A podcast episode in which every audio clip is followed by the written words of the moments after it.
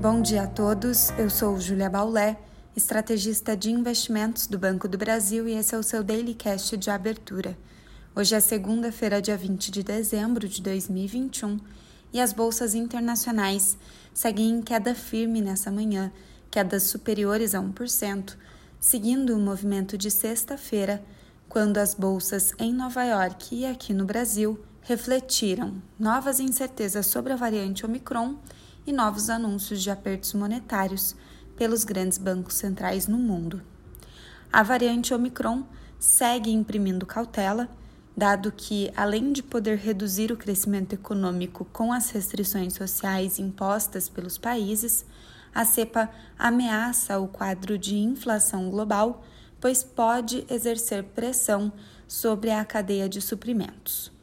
Segundo a OMS, a cepa já foi confirmada em 89 países e até o momento é incerto se a taxa rápida de contaminação está relacionada à falta de vacinação ou o aumento de transmissibilidade da cepa ou ambas. Nos Estados Unidos, a variante já se espalha rapidamente.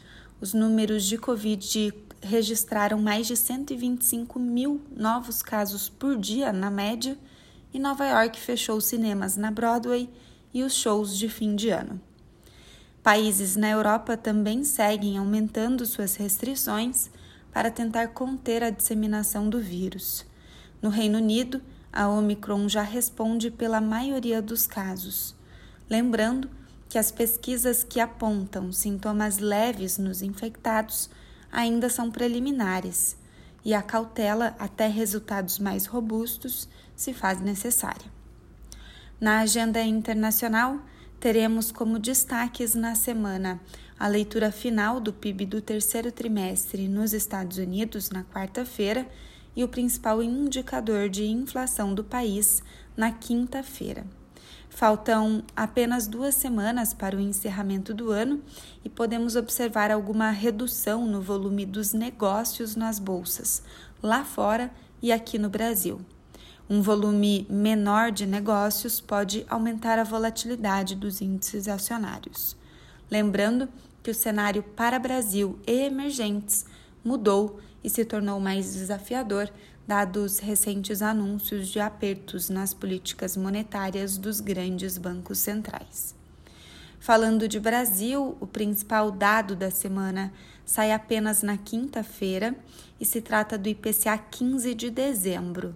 O dado é importante após o sinal mais fraco da inflação em novembro, mas a preocupação elevada pelo Banco Central com o avanço da inflação no país. No Ibovespa, o cenário de mau humor no exterior e as fortes quedas das commodities, em especial do petróleo, tendem a colocar o índice no campo negativo em sua abertura. A busca por ativos de proteção penaliza boa parte das moedas de países emergentes e países exportadores de commodities. As moedas pares do real operam em queda contra o dólar.